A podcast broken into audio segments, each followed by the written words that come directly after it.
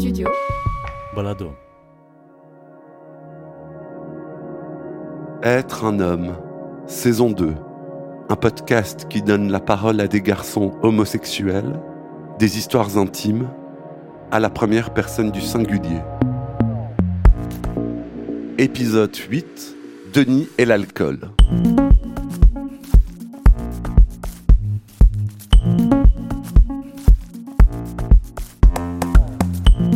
Durant son adolescence, Denis a commencé à boire plus que de raison pour affirmer sa virilité et s'intégrer en tant qu'homme dans son groupe d'amis hétéros.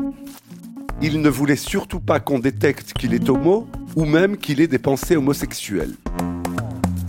Comme il était introverti, l'alcool le désinhibait, les doses ont augmenté, augmenté, augmenté, et la folie a commencé. Alors, qu'est-ce que disent nos excès avec l'alcool? Denis a 45 ans et il se définit comme gay.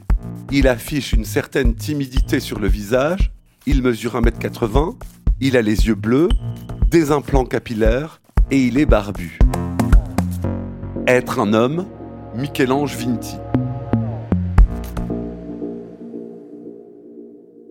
Ça a commencé vers l'âge de 15-16 ans, j'étais très timide. euh, Puis ben, j'ai voulu m'intégrer dans le groupe des, gens les plus, les plus branchés euh, de mon école. Et puis ben, euh, j'ai commencé à boire euh, plus qu'eux pour m'affirmer peut-être plus en tant qu'homme aussi. C'était un peu le challenge euh, en Belgique.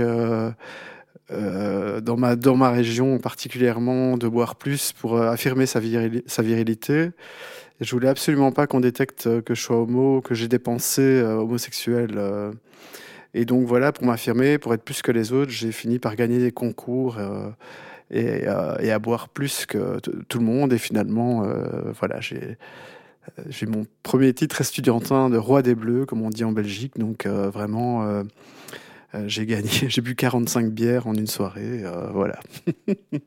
Donc ça a commencé comme ça, euh, juste après l'école secondaire euh, à la fac, et puis euh, et puis voilà, ça a continué, continué. Tu dis que ça a continué, continué, tu te révèles homosexuel à quel âge? Assez tard, je trouve donc vers 21 ans, 20-21 ans. Je pense que les premières pensées sont arrivées vers très tard, vers euh, 17, 17 ans. Avant, pour moi, être avec un homme, c'était comme euh, voir une couleur qui n'existe pas. Donc, c'était pas envisageable, ça n'existe pas. euh, et donc, voilà, j'ai mis du temps à, trouver ça euh, chez moi. Donc, j'ai, ouais, c'est vers l'âge de 17 ans, je pense que j'ai commencé à réaliser ça. Et je suis devenu vraiment. j'ai eu ma première relation vers 20-21 ans, dans un cadre très festif. et comme l'alcool m'apportait beaucoup au niveau, me désinhibait beaucoup, eh bien, j'ai, fait qu'augmenter, augmenter, augmenter et faire la fête euh, comme un fou. euh, voilà, à partir de cet âge-là. Étant fort renfermé avant la découverte euh, du milieu, d'un milieu gay dont j'ignorais l'existence, puisque c'est une époque où il n'y avait pas encore vraiment d'internet ou d'application, évidemment pas d'application ni de téléphone portable, ou très peu. Je suis resté renfermé, enfermé chez moi et j'ai pas eu connaissance de cette existence de bar ou de, de milieu qui pouvait exister. Mais c'est une fois que j'ai découvert ça, vers l'âge de 21 ans, que j'ai explosé totalement euh, de joie. Donc c'était euh, Alice au Pays des Merveilles, on va dire. Voilà, dès que j'ai franchi, c'était les premières assos à Bruxelles, euh, et eux m'ont donné des, des flyers ou quoi de soirée, ou euh, le Spartacus, ou euh, différents guides qui permettaient de trouver euh, l'adresse des différents bars, qui étaient encore assez secrets à l'époque, mais très nombreux à Bruxelles. Et là, ben, je pense le premier bar où j'ai été, c'était s'appelait le comptoir. Je suis rentré là-dedans, c'était trop trop génial et et donc voilà, c'est là la folie a commencé quoi. Donc euh, de rien du tout, je suis passé à j'étais un super héros en fait. Donc euh, voilà, je je buvais, mais je faisais la fête, je faisais énormément de rencontres. L'alcool m'a apporté énormément. Je, je- rencontrais tellement d'amis que j'en connaissais même plus les prénoms. Et euh, je sortais beaucoup, j'ai rencontré beaucoup de mecs. Et, et finalement, je suis passé d'une période où il se passait plus rien dans ma vie sexuellement à une période extrêmement euh, chargée.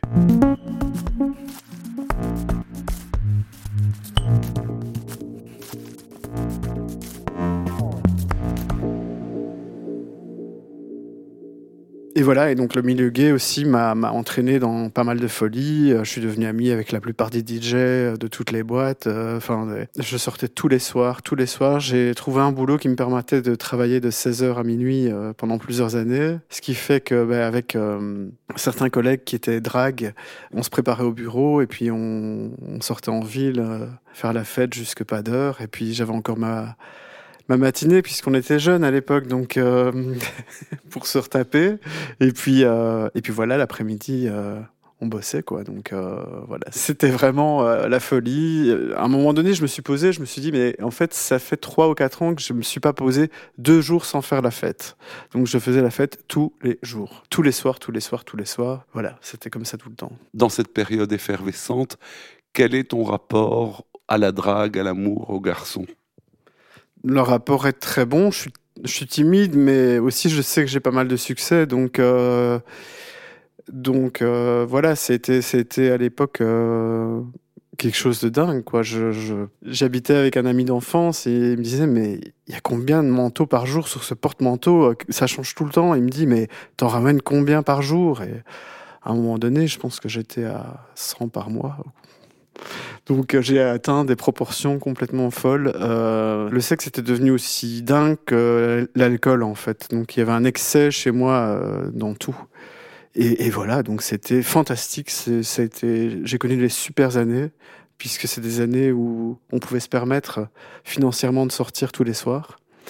C'était une époque aussi, l'époque pré-internet, euh, où les bars étaient blindés du lundi au dimanche, euh, du dimanche au lundi. C'était hallucinant, c'était la fête partout. La ville était euh, moins internationale qu'aujourd'hui, mais très très festive. Donc c'était grisant comme période. Alcool et garçons, sexe et rock'n'roll. Ouais. Donc juste alcool et garçons, oui. Mais il n'y avait pas beaucoup de place pour autre chose. Vous écoutez Être un homme, saison 2. Studio Balado.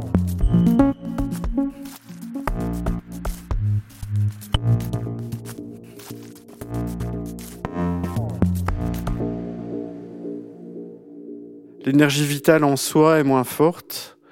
Euh, les répétitions, euh, la, découverte, la nouveauté devient plus rare. C'est-à-dire, euh, elle est uniquement présente à la découverte de nouvelles villes et de nouvelles choses. Donc New York, Berlin, Paris, Londres, Barcelone tout ce que j'ai pu faire comme voyage et des nouveautés qui ouais, encore des étoiles dans les yeux, mais sinon, c'était plus que des répétitions, c'était toujours la même chose, les mêmes soirées, les mêmes gens. Enfin, voilà, je rentrais dans un bar, je connaissais la plupart des gens. Euh, les soirées, c'était souvent les mêmes, qui étaient extraordinaires, entre parenthèses. C'était quand même un peu toujours la même chose. J'ai commencé à tourner en rond, il n'y avait pas vraiment de nouveautés ou de grosses éclates. Mais ça devenait moins grisant. Donc, euh, il y a une habitude qui s'installe et euh, il n'y a pas de c'est pas un nouveau parc d'attractions qui s'ouvre. À un moment donné, il n'y a plus vraiment d'attractions d'ailleurs. Donc la fête, ouais, la fête prend moins de place. L'alcool devient de plus en plus important. On essaie euh, de faire des nouvelles choses, donc c'est-à-dire de plus en plus des, grosses fêtes à la maison, à ramener les amis, euh, qui ramènent eux-mêmes d'autres amis, et puis voilà. Mais donc pendant une dizaine d'années, j'ai je pense jusque vers 2010, euh, c'était comme ça. Donc c'était des grosses fêtes chez moi tout le temps. Donc euh, quatre, euh, ouais, une fois à, trois, quatre fois par semaine. donc DJ à la maison. Enfin voilà, c'était vraiment la grosse stuff tout le temps. Et puis ben ça aussi, ça commence à user parce que ben, les voisins en ont marre. Euh, on me vole des choses. Euh, enfin voilà, il se passe plein de choses comme ça. La perte de contrôle, de plus en plus. Euh, l'augmentation de l'alcool et donc la perte, la perte des moyens, des blackouts qui commencent avec l'âge et qui sont de plus en plus fréquents en fait. Donc voilà. Les lendemains, je me dis mais putain, j'ai fait venir 20 inconnus chez moi, voilà, qui ont pu, qui auraient pu me voler, qui auraient pu faire plein de trucs et heureusement, il s'est jamais rien passé. Donc, comme je dis, j'ai toujours une bonne étoile, mais, mais ça aurait pu être assez grave, en fait. Donc, voilà. Et une perte de contrôle, parce qu'il ben, y a le, un glissement vers les drogues aussi et les autres produits récréatifs. Quel est le moment où ça devient problématique? Est-ce que ça a un impact sur ta santé physique et mentale?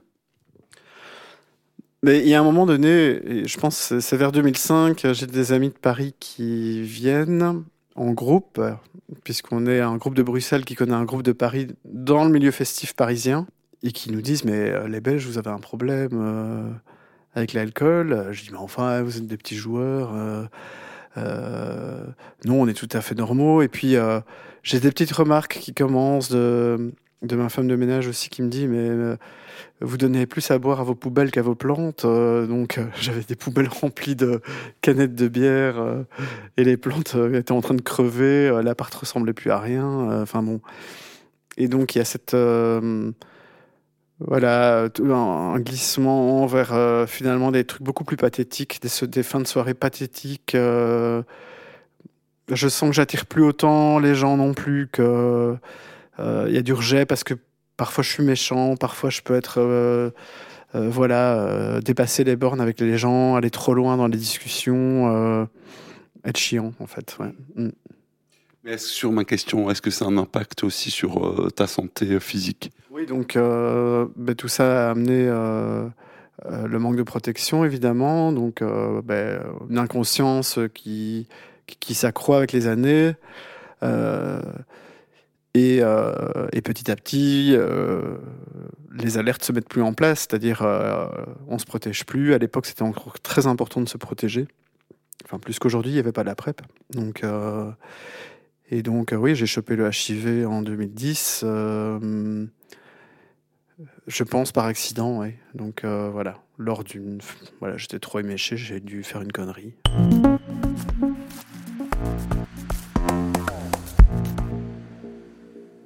Les premières années, je pense, les, les 15 premières années, c'était plutôt positif. Donc, euh, j'étais quelqu'un qui avait l'alcool très joyeux et pas spécialement problématique. C'est-à-dire, bien sûr, je buvais trop, mais, euh, mais ça restait normal. Enfin, j'étais festif, j'étais pas emmerdant.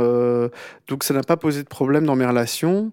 C'est par la suite, je dirais, il y a une bonne dizaine d'années que ça a commencé à foirer. Et peut-être même avant où euh, j'étais ingérable, rien que par le fait que je sortais encore tous les soirs. Donc euh, voilà, j'avais besoin de voir du monde. Euh, c'était vraiment une soif de, une soif sociale. Je pense que c'était vouloir récupérer le passé que j'avais pas eu en tant qu'adolescent, en tant qu'adolescent introverti.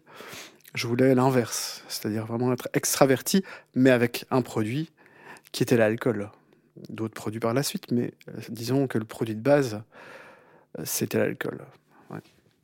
Mais les drogues, euh, bizarrement, j'ai jamais été accro. Donc euh, autant j'ai pu en prendre énormément, euh, ben, autant bizarrement, j'ai jamais été accro ni aux médicaments ni ni aux drogues. Donc voilà, il y a juste certains moments où je, faisais toujours attention quand même de pas prendre trop de produits trop addictifs. C'est-à-dire, il y a des choses que j'ai évitées, comme la meth ou des choses, enfin voilà, des trucs comme ça.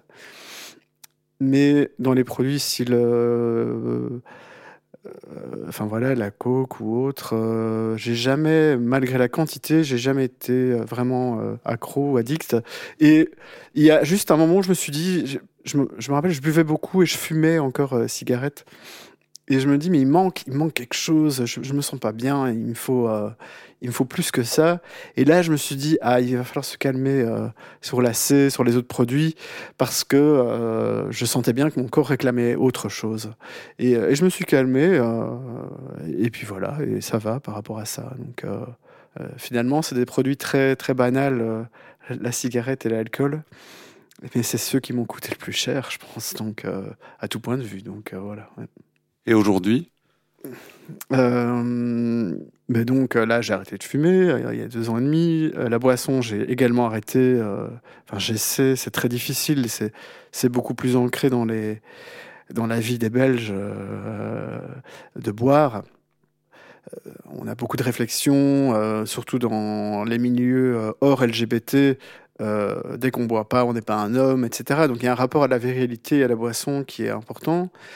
Donc euh, voilà. Alors il est, problématique et je suis abstinent depuis un moment. J'essaie d'être abstinent régulièrement et euh, dès que je rechute, j'essaie de me reprendre en main quand même. Donc voilà, sachant qu'aujourd'hui c'est plus du tout vivable. Donc c'est complètement toxique de ma vie. Ça m'a détruit socialement en grande partie.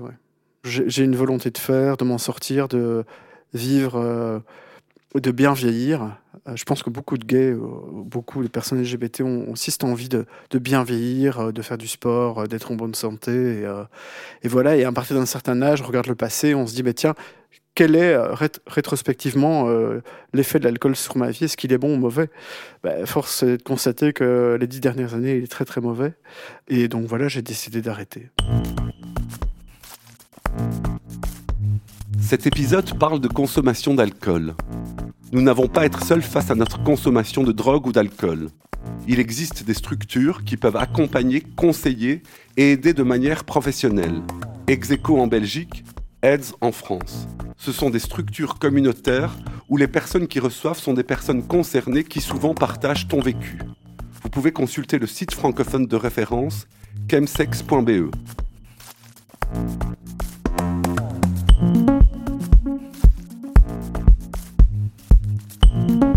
Être un homme est un podcast documentaire de Michel-Ange Vinti.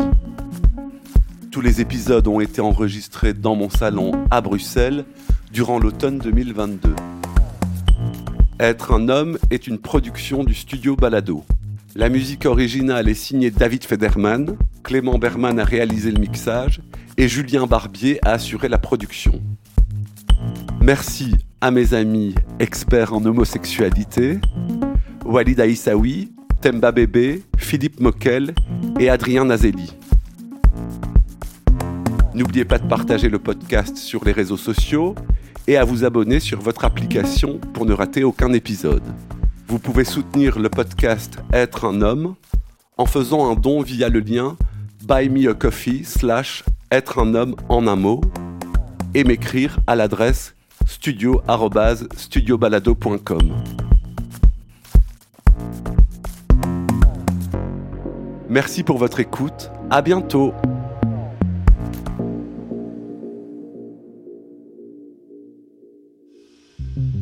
Bonjour, je suis Géraldine Jonkers et je vous présente mon podcast Viril pour le studio Balado. Viril, avec un point médian. C'est le podcast qui interroge d'autres formes de virilité.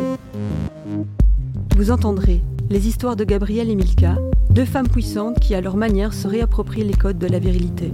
Les témoignages d'Arthur et de Paul, qui questionnent le piège dans lequel la virilité les enferme.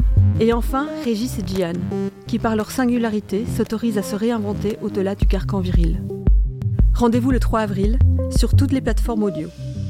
Viril, Géraldine Jonkers, Studio Balado.